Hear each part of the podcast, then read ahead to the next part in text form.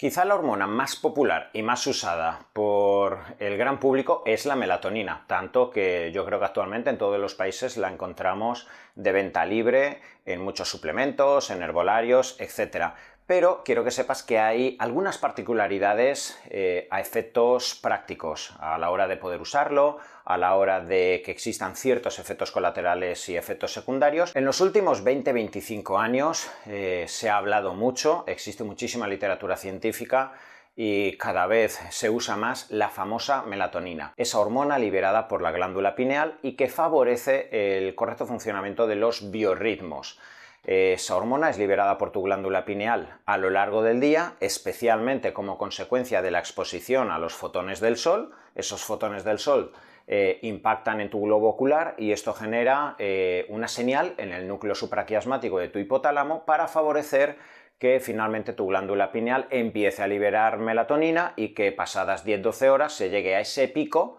de melatonina eh, que favorece pues, la relajación neuromuscular, la entrada en el sueño, que los niveles de adrenalina caigan y que tengas una calidad y una higiene de sueño profunda como para que te levantes al día siguiente de nuevo a reiniciar los biorritmos con energía, con ímpetu, con liberación de hormona tiroidea, de adrenalina, de cortisol, etc. Con el paso de los años, la liberación de melatonina cada vez fluctúa más, tenemos más estrés, rompemos nuestros biorritmos, nos levantamos a deshoras, trabajamos a turnos, tenemos jet lag y todo esto va haciendo que especialmente a partir de los 35 o 40 años eh, tengamos menos melatonina, esto genere efectos colaterales en nuestra salud como consecuencia del desequilibrio de estos biorritmos y es por ello que muchísimas personas eh, de edad adulta acaban tomando o melatonina sola o combos de melatonina que favorecen un efecto sinérgico en la calidad del sueño y la profundidad del mismo. En este vídeo no te voy a hablar mucho más del mecanismo de acción, sino que te voy a hablar de particularidades, particularidades que tienes que saber y que te van a permitir pues controlar mejor la ingesta de la melatonina, ya sea para ti, para tus amigos, para tu hijo o para tu padre. Lo primero que muchos de vosotros me preguntáis es el impacto positivo o negativo que puede tener la melatonina en el embarazo o en la lactancia. Y aquí simplemente no me pronuncio. Yo por mucho que he investigado, aparentemente es inocuo, aparentemente puede ser que no vaya a generar efectos eh, negativos, pero eh, pues bueno, faltan reportes para darnos la seguridad. Y al igual que tantos y tantos principios aparentemente naturales, derivados de la medicina china, de la ayurveda, que supuestamente no tienen por qué afectar al embarazo o a la lactancia, yo siempre le digo a la mamá en su gestación que, oye, imagínate que pasa algo, llevas tomando melatonina, te va muy bien, pero te pasa algo en el embarazo, tienes una eclampsia, tienes un aborto, una diabetes gestacional y ya te quedas rayada por si fue por haber tomado la melatonina, igual que en la lactancia. No he leído nunca que haya pasado nada en un bebé por tomar leche eh, que tenga trazas o concentraciones altas de melatonina, pero bueno, consúltalo con tu pediatra eh, y al menos en este caso no vayas a un herbolario, te fíes de la primera persona que te diga si tienes problemas para dormir en tu quinto mes, eh, que tomes melatonina porque quizá puede existir un efecto secundario o han salido reportes ese mismo año, bibliografía que al menos te deje tranquila o que eh, al menos te diga que por el momento sigas sin tomarlo. Háblalo con el ginecólogo. La segunda pregunta que me hacéis sobre todo los papás de niños de 4, de 5, de 6 años es la seguridad que existe en niños. Yo por todo lo que he leído y por mi experiencia clínica, dosis de hasta 3-5 miligramos en principio no deberían de conducir absolutamente a ningún tipo de problema. Pero lo que sí que se ha podido observar es que dosis más altas de 10 miligramos pueden generar una inhibición en los pulsos de GNRH. La GNRH es una hormona que libera el hipotálamo que favorece que la hipófisis a su vez libere gonadotropinas, LH y FSH. Y esto es crucial para que se genere el despertar sexual, la liberación de testosterona y espermiogénesis por parte del hombre y la liberación de estrógeno y progesterona eh, por parte de la mujer, lo que da lugar a sus primeras menstruaciones. Eh, lo que se ha podido observar es que los primeros pulsos de GNRH a los 9, 10, 11 años en niños y niñas eh, es la consecuencia, o al menos va posterior a la caída de melatonina. Normalmente los niños tienen mucha cantidad de melatonina en su organismo y cuando se genera un desplome, eh, durante meses se va generando una mayor actividad en pulsos de GNRH, de LH y de FSH y al menos en modelos de ratones es verdad que con dosis elevadas de melatonina se ha podido observar cómo se podía retrasar ese momento de primeras menstruaciones o despertar sexual en cuanto a la liberación de testosterona. Igualmente, tienes dudas si aunque tu niño o tu niña esté tomando pequeñas dosis de melatonina, puedes hablarlo con el pediatra, ¿vale? Yo asumo que esas dosis de 3-5 miligramos no tienen por qué generar ningún tipo de efecto secundario, pero háblalo con el pediatra, especialmente en esa edad de 10, 11, 12 años. Un efecto eh, más allá de la mejoría de la calidad del sueño eh, que nos va a generar la melatonina, muy positivo y que creo que tienes que tener en cuenta, es todas aquellas fases en las cuales tienes una alta carga de estrés físico o emocional alta carga de estrés físico como puede ser una neumonía, como puede ser una cirugía, como puede ser un cáncer con toda la farmacología eh, de la quimioterapia o la radioterapia pertinente a la que te tienes que exponer, una época en la que duermes poco, una época en la que estás sobreentrenando mucho, estás en déficit calórico y perdiendo mucha cantidad de peso,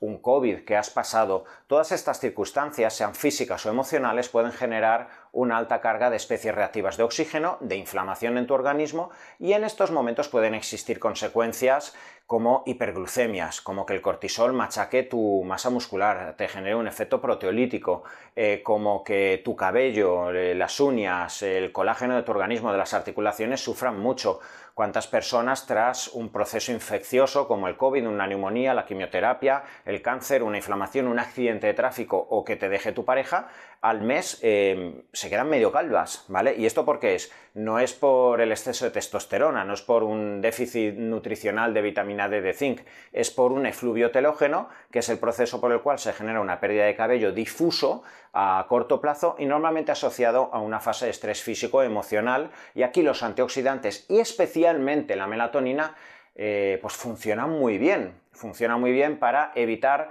todos estos efectos derivados de la alta producción de especies reactivas de oxígeno y radicales libres. Sabemos que los radicales libres además se encuentran en la base etiopatogénica de patologías como el cáncer, de patologías como la fibromialgia, las cefaleas, la endometriosis y aquí dosis elevadas. Yo he llegado a ver eh, protocolos de 50 hasta 200 miligramos diarios, fíjate lo que te digo, yo nunca lo he llegado a usar, pero he visto pacientes que venían de, eh, algún endocrino, de algún médico, con protocolos de 100, 150, 200 miligramos de melatonina diaria, sin que esto genere efectos secundarios y que les permitía que muchos de los efectos colaterales de la inflamación eh, constante que estaba viviendo o del sobreentrenamiento, pues se pudieran llevar muchísimo mejor. Otra variable de la cual te quiero hablar relativo al uso de la melatonina es el impacto con la glucosa, que hay bastante controversia, porque fíjate lo que se ha observado. Eh, la melatonina en principio debe favorecer una mejoría en la sensibilidad a la insulina, pero ojo,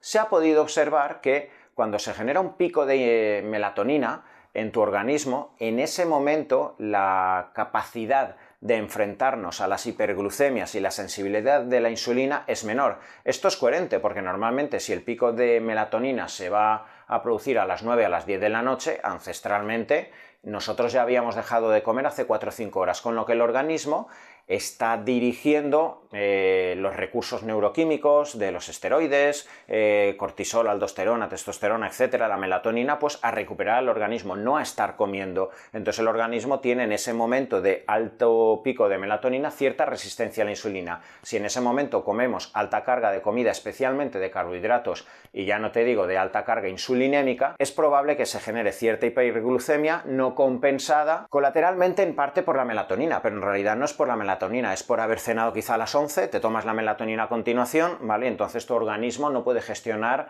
igual de bien esa hiperglucemia debido a que no hay una coherencia fisiológica. Al, final lo que buscamos es una coherencia fisiológica y eh, pues esa hiperglucemia sostenida junto a una melatonina muy elevada en el mismo momento podría generar cierta predisposición a resistencia a la insulina y esto es lo que se ha observado eh, en algunas personas, sobre todo algunas con unos determinados polimorfismos genéticos que tienen mayor predisposición al desarrollo de diabetes tipo 2. Pero si eres una persona que haces tu última ingesta a las 6-7 de la tarde, a las 11, ya han pasado 3-4 horas desde la última ingesta, tomas tu melatonina, aquí sin embargo sí que se ha observado que con esas horas de ayuno la melatonina puede inducir sensibilidad a la insulina, incluso se ha podido observar en algunos modelos regeneración o cierta mejoría en la funcionalidad y viabilidad de las células pancreáticas. Por último, efectos colaterales o efectos secundarios. Aquí te hablaría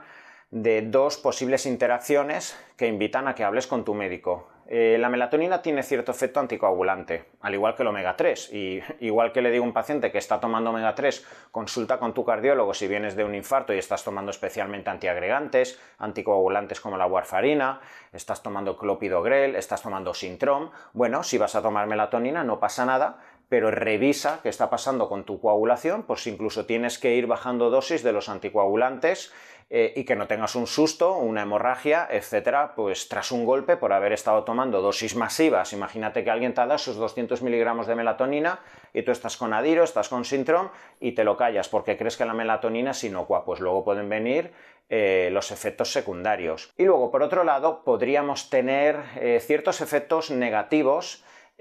como consecuencia de que la melatonina eh, genera eh, estimulación en el sistema inmune. Entonces, ¿qué puede ocurrir en una persona a la cual queremos deprimir en cierto modo la actividad de su sistema inmune? Una persona con artritis reumatoide, con esclerosis múltiple, está tomando corticoides, eh, una colitis ulcerosa que también lleva inmunosupresores, o una persona porque tiene un trasplante de riñón y hay que inmunodeprimirle. Pues aquí quizá de nuevo, si vas a tomar melatonina, que es un estimulador del sistema inmune, háblalo con tu médico internista, con la persona que te está llevando tu medicación y evidentemente pues te dirá si lo puedes tomar, si tienes que ser cauto o solo eh, una mínima dosis. Lo último que te quiero decir acerca de la melatonina. Eh, se ha observado como en los últimos años la agregación de principios activos de forma colateral, eh, como puede ser el magnesio, como puede ser el GABA, como puede ser el 5-HTP, puede favorecer colateralmente la acción de la melatonina, de forma que ya de por sí la melatonina va a inducir una mejor calidad del sueño,